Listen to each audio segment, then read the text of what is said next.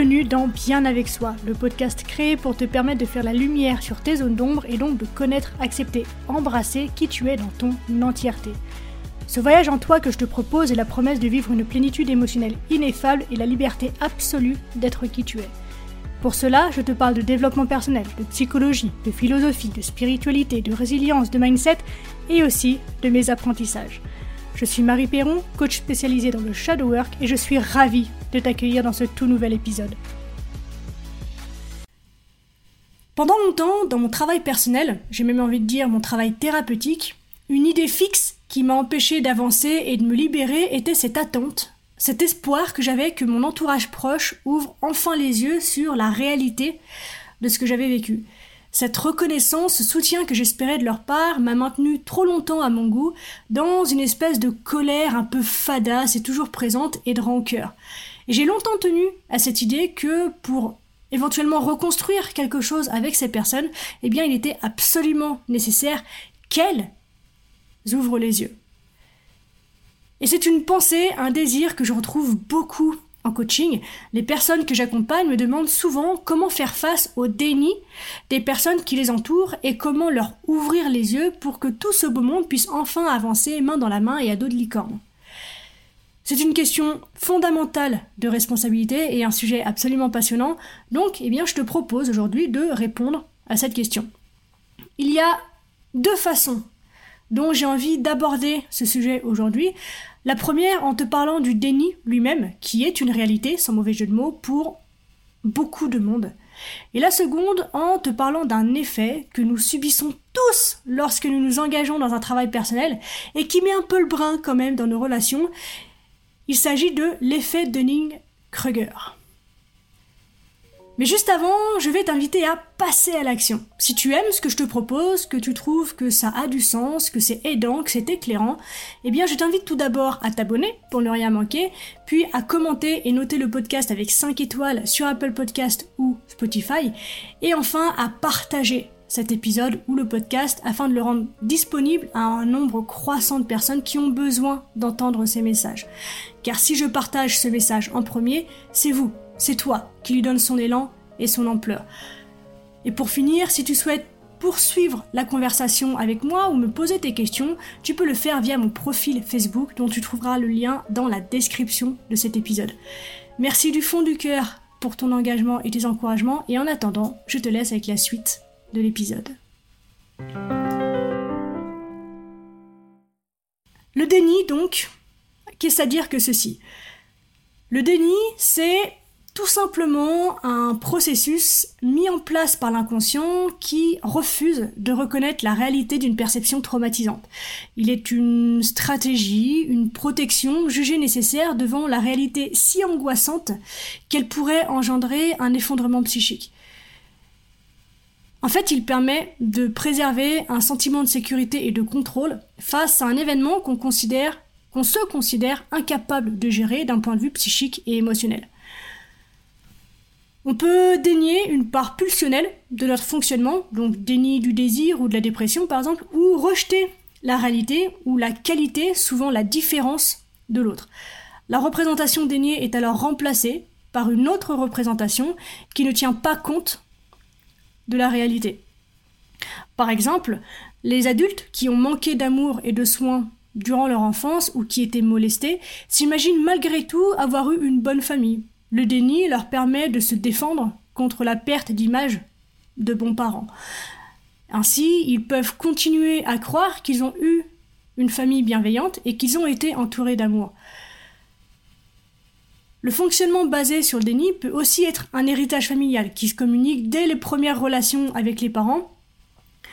Ouvrir les yeux sur la réalité de ces situations peut donc être terrible pour tous les membres de la famille, pour celles et ceux aussi qui en héritent, puisque cela signifie l'effondrement de leur modèle du monde.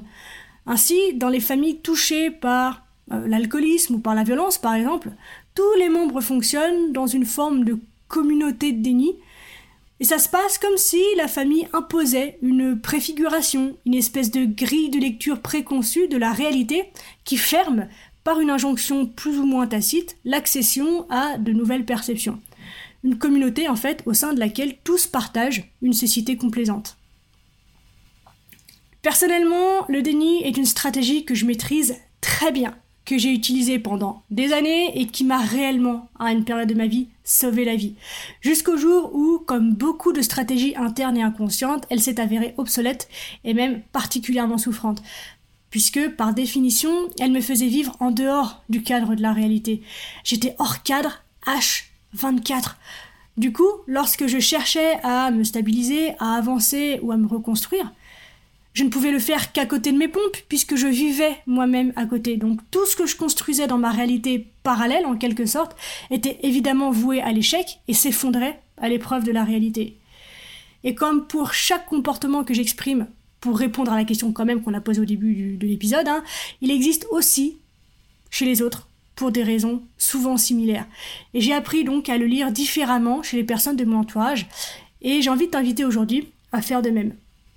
Puisque quand on est dans le déni, on n'entend pas les paroles, les conseils, les mises en garde, les tristesses, les colères, les regrets, les injonctions de notre entourage. Nous ne sommes que douleur. Nous sommes la douleur. Donc, quand un de nos proches est dans le déni, peu importe la situation dont on parle, oui, c'est vrai, on se sent incompris, on se sent impuissant, on se sent même invisible, on finit par être cette personne et nous dans deux bulles distinctes qui ne se touchent même pas, mais se voient et vivent plus ou moins côte à côte. Mais dans tous les cas, demander à quelqu'un d'ouvrir les yeux et de sortir du déni, c'est vain, puisque par définition, il s'agit de quelque chose d'inconscient qui ne se choisit pas.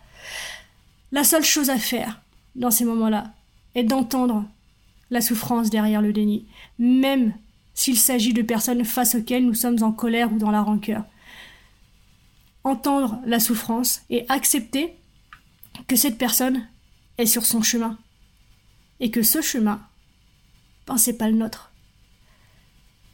La personne dont tu attends une forme de soutien et de reconnaissance par le fait d'ouvrir les yeux, donc qui est dans le déni, est sur son propre chemin. Et ce chemin, ce n'est pas le tien. Donc, garde vraiment à l'esprit que le déni traduit chez la personne qui le vit une impression d'erreur en quelque sorte, une impossible adaptabilité. En fait, la personne, elle bug, tout simplement. Il y a des circuits dans son cerveau qui, sont grillés, qui se font plus, des déviations en fait qui ont été mises en place pour éviter de se confronter à certaines situations. Et en cela, en fait, pouvoir constater ça chez l'autre, c'est super aidant puisqu'en fait, il nous renseigne sur l'état d'extrême souffrance de cette personne face à la situation qu'elle ne voit pas. Et prendre conscience de cet état de fait peut déjà être libérateur. Personnellement, prendre conscience que oui, la situation sur laquelle je voulais que mon entourage ouvre les yeux est souffrante pour lui, pour mon entourage, m'a permis de lâcher ma colère, ma rancœur et mes attentes, puisque finalement, entre guillemets, ils sont déjà punis, ils vivent déjà en fait les choses à leur façon. Alors oui, ils n'ont pas mis de mots dessus, et oui, on n'a pas eu de conversation, d'échange sur ces sujets-là, mais je sais en fait que cette situation, par le déni justement qu'il me présente, est terrible en fait pour ces personnes-là. Et donc, ça m'a vraiment permis de relâcher la pression et de leur foutre la paix et de me foutre la paix. Et à partir de là, en fait, on a pu commencer à reconstruire quelque chose de beaucoup plus sain et de beaucoup plus libérateur et de beaucoup plus ouvert pour chacun et chacune d'entre nous. Donc, dans cette première partie, on soulève quelque chose d'absolument primordial, à savoir que nous accusons notre entourage d'être aveugle en fermant nous-mêmes les yeux sur la réalité de leur déni. Finalement, nous sommes nous-mêmes coupables de ce dont on les accuse. Nous sommes nous-mêmes coupables de ce dont on les accuse. Tu es toi-même coupable de ce dont tu les accuses. Rappelle-toi que la vie est un miroir. Cela veut donc dire que ce que tu es convaincu que l'autre te fait subir, un, tu te le fais subir à toi-même, donc je t'invite à découvrir comment, mais c'est pas le sujet ici, donc on va pas le développer aujourd'hui. Et deux, tu le fais subir aussi à l'autre. Et là encore, je t'invite à voir comment. Cette réponse en fait que tu as de la vie à travers le comportement perçu de l'autre est en fait une invitation à prendre tes responsabilités, à prendre ton pouvoir sur tes actions et donc sur ta vie. Voici donc pour le déni à proprement parler. Mais il y a une deuxième chose importante qui peut se jouer à ce niveau-là et que je trouve intéressante d'énoncer.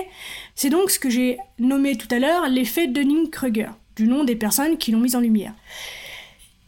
Il s'agit d'un biais cognitif, donc un raccourci créé par le cerveau, hein, via lequel on tend à surestimer, à tort bien sûr, nos connaissances ou nos capacités dans un domaine spécifique. Le domaine spécifique qui nous intéresse ici est donc celui du développement personnel et sincèrement, je l'ai croisé chez absolument toutes les personnes qui en font, et moi y compris, hein, moi la première. Hein. Si tu considères être une nana ou un mec du dev perso, tu l'as forcément déjà vécu, ou alors ça te pend au nez. De quoi il s'agit? Quand tu découvres l'univers du développement personnel, que tu commences à mettre deux trois choses en place, c'est comme au sport. Comme tu as été sédentaire toute ta vie, quand tu commences en fait à, faire du sport, à faire de l'activité physique, tu peux voir ta perte de poids, tu peux voir ta masse musculaire qui grandit vite. Et ben là c'est pareil. Quand tu commences à mettre deux trois choses en place dans ton développement personnel, tu peux très vite ressentir un changement vers du mieux.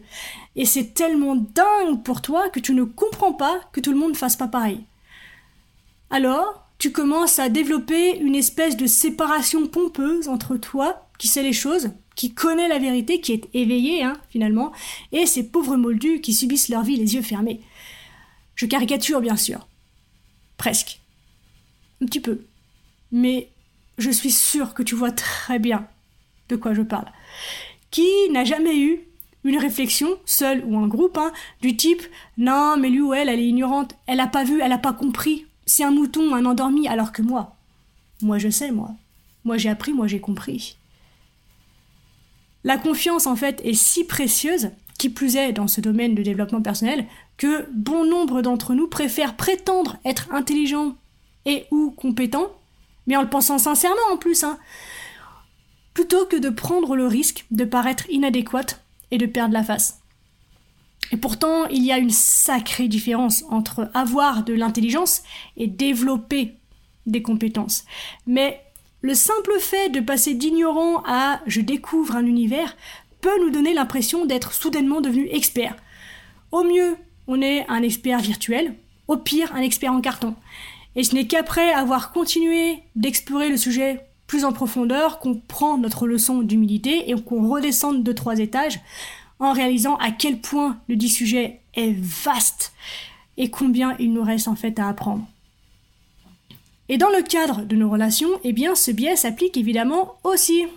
Combien de fois en coaching, ou même en message privé hein, d'ailleurs, la personne me dit Oui, mais comment je fais si moi j'avance? Et que mon, ma partenaire, mon enfant, mon père, ma mère, mes frères et mes sœurs, oh oh, ne veulent pas avancer Ou je vois bien que mon mari, ma fille s'auto-sabote ou manque d'humilité ou est trop timide ou se fait souffrir de je ne sais quoi, mais il ou elle refuse de changer ou d'ouvrir les yeux.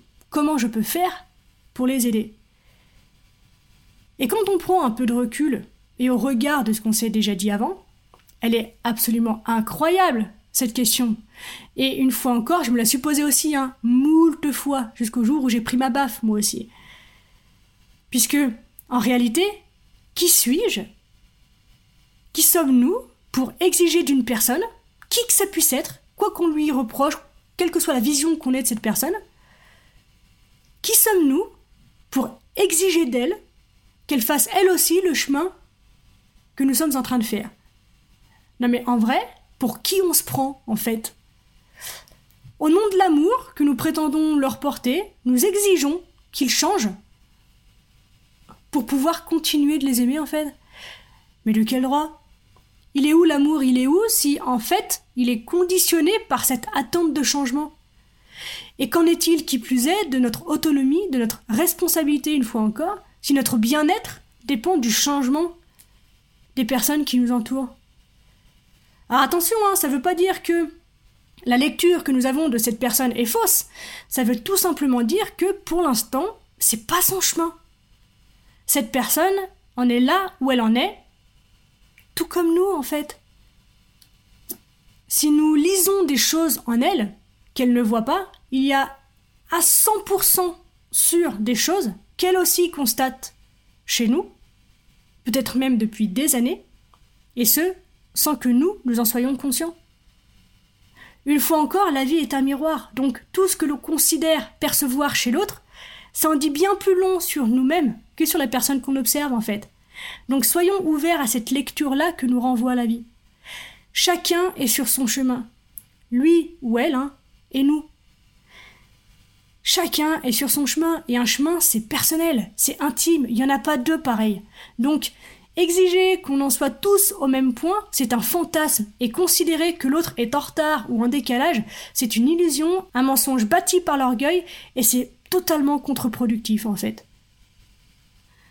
Finalement, quel que soit le mécanisme qui est en place, donc le déni ou simplement la divergence des chemins, on va dire, maintenant que tout cela est plus clair, le processus est en fait super simple. Pose-toi simplement les questions suivantes. 1.